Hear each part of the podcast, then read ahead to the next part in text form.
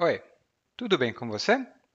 Welcome to Intermediate Portuguese, the only podcast that truly helps you tell your story in Portuguese the way you do in a native language.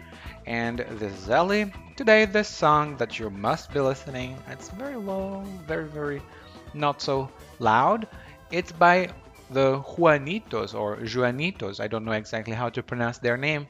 It's a French band, and I do like them. I suggest you check them out if you like this kind of song. And today, after listening to this episode, you'll learn more about how we prepare food here in Brazil, how to prepare a meal, and a very common recipe. But hey, you do have to watch out for one missing ingredient by the end of the recipe. And if you have problems choosing the right tense, the right verb at the right time, and you want to put an end to that kind of frustration, because it's really frustrating, right? Go to www.intermediateportuguese.com forward slash verbs and grab your free report right now.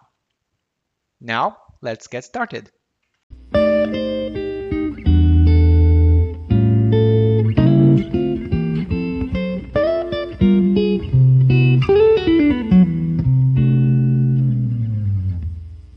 Meu amigo Anderson morava com os pais até uma semana atrás. Depois de conseguir um emprego na capital, fazia muito mais sentido que ele arranjasse um apartamento na cidade. Evitava o vai e vem do trânsito. Só teve um problema. Ele era um completo zero à esquerda na cozinha. Fui à casa dele de favor. Por precaução, já tinha trazido de presente um conjunto de panelas, frigideiras, panelas de pressão. E fiz bem. Ele não tinha nada. E agora? Como faz a comida?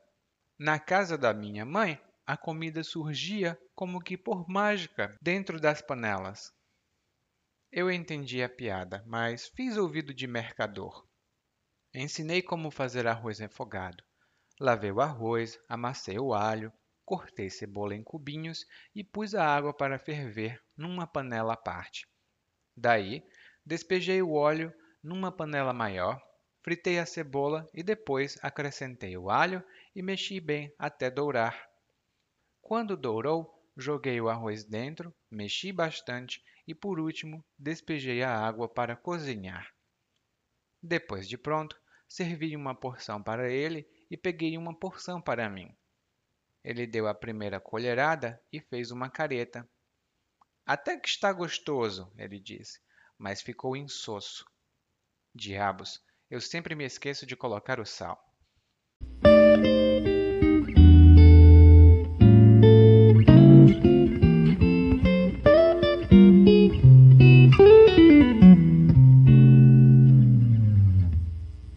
Ahá! Bom, aqui no Brasil é muito comum que as mulheres saibam cozinhar, mas os homens não. E o Anderson, bom, ele se conforma a, a essa regra, né? Ele é homem e não sabe cozinhar. Mas o narrador começa dizendo que o amigo dele, o Anderson, vai para um apartamento. Ele vai evitar o vai e vem do trânsito, esse transporte e tal. Mas tem um problema. O Anderson é um zero à esquerda na cozinha. E quando uma pessoa é um zero à esquerda, significa que essa pessoa não tem habilidade nenhuma em alguma coisa. Por exemplo, quando se trata de consertar carros, eu sou um zero à esquerda. Quando se trata de consertar carros, eu sou um zero à esquerda. E zero à esquerda também é um insulto muito forte para dizer que uma pessoa não é nada, ela não tem nenhuma importância. Você pode dizer: Você é um zero à esquerda. E isso significa você não tem nada, você é um fracasso, você é uma fraude, alguma coisa assim. É sempre muito ruim, tá? Não é bom dizer isso com as pessoas se não estiver mesmo com raiva. Daí o narrador diz que foi à casa do amigo Anderson, mas por precaução ele já tinha trazido de presente várias coisas, panelas especificamente. E por precaução significa que você tem um cuidado antes de alguma coisa acontecer. é uma medida de proteção. Por exemplo, hoje eu vou sair, mas por precaução vou levar o guarda-chuva. Hoje eu vou sair, mas por precaução eu vou levar o guarda-chuva. Eu estou vendo nuvens no céu. Acho que mais tarde pode chover. Então, por precaução, vou levar o guarda-chuva. E por precaução é muito comum tanto em português falado como em português escrito. Por precaução, como uma medida de proteção antecipada. E aí ele fez bem, porque o Anderson era um zero à esquerda na cozinha então ele não tinha nada, nenhuma panela em casa. Daí o Anderson ainda faz uma brincadeira. Ele diz: Ai, como faz a comida? Na casa da minha mãe, a comida surgia, como que por mágica. A comida surgia. Significa a comida aparecia. E surgir significa aparecer do nada, de repente. Tcharam, apareceu. Por exemplo, eu chego em casa e vejo uma carteira em cima da mesa. Eu digo: De onde surgiu essa carteira? Ela não é minha. De onde surgiu essa carteira? Ela não é minha. E um outro exemplo é: De onde surgiu essa pessoa? Eu não conheço ela. De onde surgiu essa pessoa? Eu não conheço ela. Surgir é muito comum aqui no Brasil como sinônimo de aparecer. Então, pode dizer surgir, aparecer, mas eu apareço é mais comum do que eu surjo. Não é muito comum. É, existe, mas não é muito comum. Bom, a piada foi: oh, nossa, a comida aparece, a comida surge de repente, pam, do ar. Mas era uma piada. O narrador entendeu a piada, mas fez ouvido de mercador. E fazer ouvido de mercador é uma expressão informal, muito útil, que significa fingir que não ouviu alguma coisa. É você, hum, hum, ok, e finge que não ouviu. Por exemplo, quando eu era criança, minha mãe dizia: limpe o seu quarto e não faça ouvido de mercador. Limpe o seu quarto e não faça ouvido de mercador. Tem gente que faz ouvido de mercador porque quer evitar um problema, tem gente que faz ouvido de mercador porque não quer dizer nada, né? Evitar um, uma briga, talvez. No caso do narrador, ele fez ouvido de mercador porque ele queria continuar a cozinhar, hein? Hum, a ensinar como cozinhar. E aqui nós chegamos na parte do vocabulário mais importante e muito comum no português aqui no Brasil. Ele ensinou como fazer arroz refogado. E arroz refogado é um tipo de preparo do arroz aqui no Brasil muito, muito bom. É, o arroz, primeiro você frita, a gente vai já falar disso, mas envolve fritura de cebola e alho e depois o arroz. Hum? A gente usa óleo ou azeite de oliva, que também é muito comum. Bom, ele diz que primeiro lava o arroz, depois amassa o alho. E amassar alguma coisa significa comprimir e espremer, fazer. E a coisa vai ficar muito pequena ou vai virar um tipo de massa, porque você colocou muita força para comprimir ou esmagar essa coisa. Amassar pode ser usado em vários contextos. Por exemplo, tem gente que, quando come banana, gosta de comer banana amassada e leite. Banana amassada e leite. É muito bom. Hum, eu gosto. Daí, você também pode preparar um penteado muito bom seus cabelos ficam lindos. Mas alguém vai lá e pá! Amassa os seus cabelos com alguma coisa. Ah, não é muito conveniente quando se vai para uma festa. Amassar tem alguns significados informais e a gente já falou deles em outros episódios. Escute todos, hum? é sempre uma boa prática. Bom, ele amassa o alho, corta a cebola e põe água para ferver. E ferver é quando, você, quando a água atinge uma temperatura bastante alta e nessa temperatura a água faz bolhas, ela bluc, bluc, bluc, bluc, bluc, porque está muito, muito, muito quente. Ferver tem esse significado original. E você pode dizer também: Ai, minha cabeça está fervendo. Significa eu estou com muita raiva, talvez. Ou estou muito irritado ou irritada com alguma coisa. Minha cabeça está fervendo. E tem uma música muito antiga que eu não me lembro mais quem é o cantor original.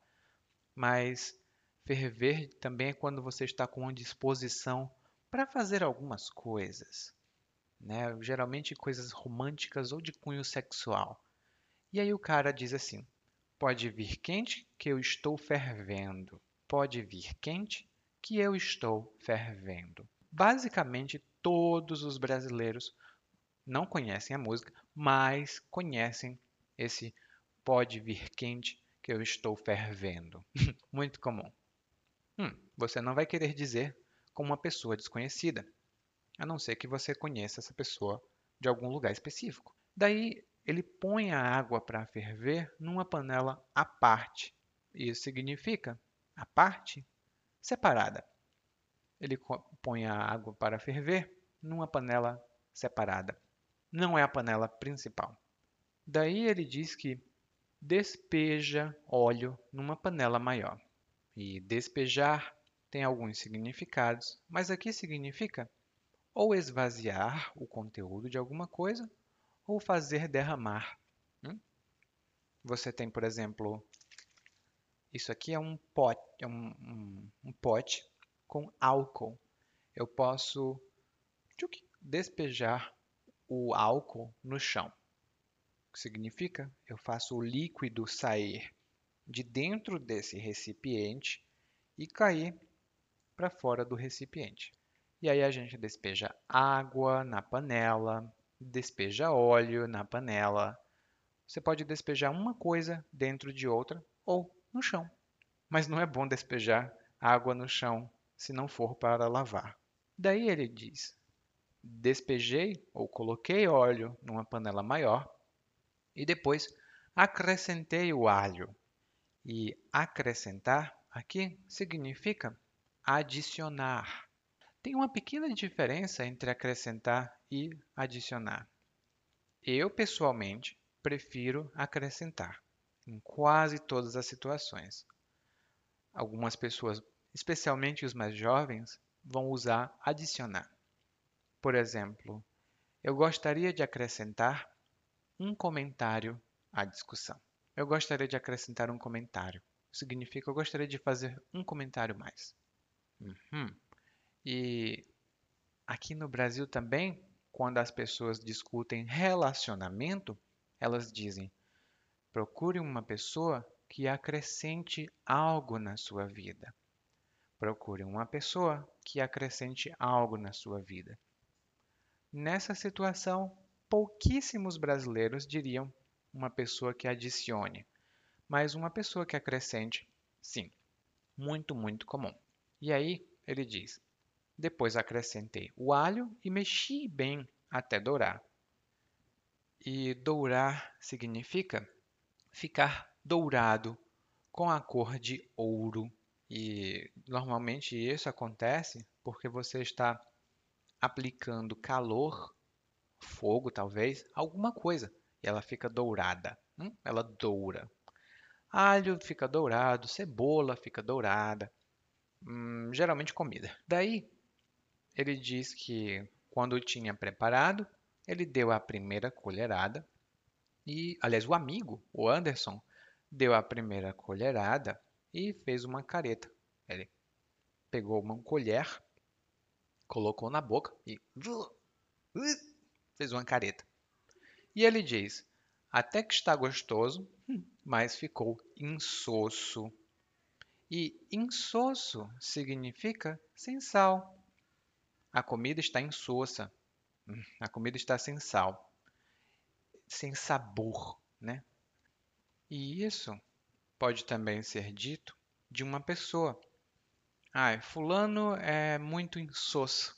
Significa que fulano é muito sem graça, não é divertido.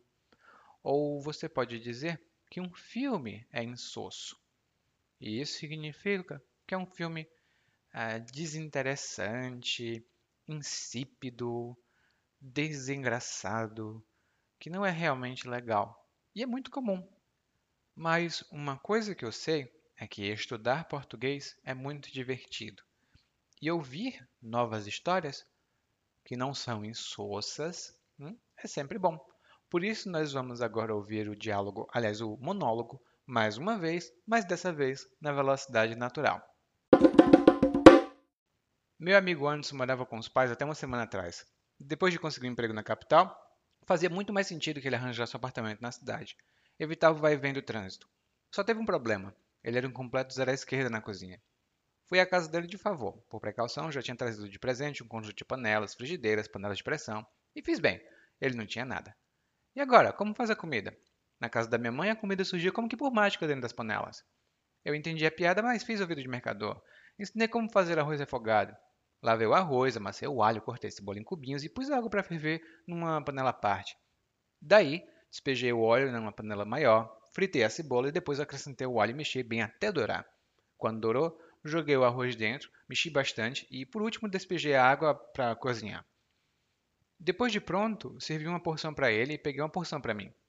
Ele deu a primeira colherada e fez uma careta. Até que tá gostoso, ele disse, mas ficou insosso. Diabos! Eu sempre me esqueço de colocar o sal.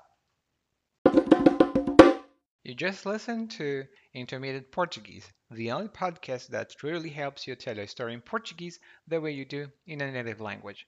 This has been Ellie, and if you want to improve your Portuguese even faster, visit regularly www.portuguesewithellie.com and intermediateportuguese.com. Thank you. Muito obrigado e até a próxima. Tchau, tchau.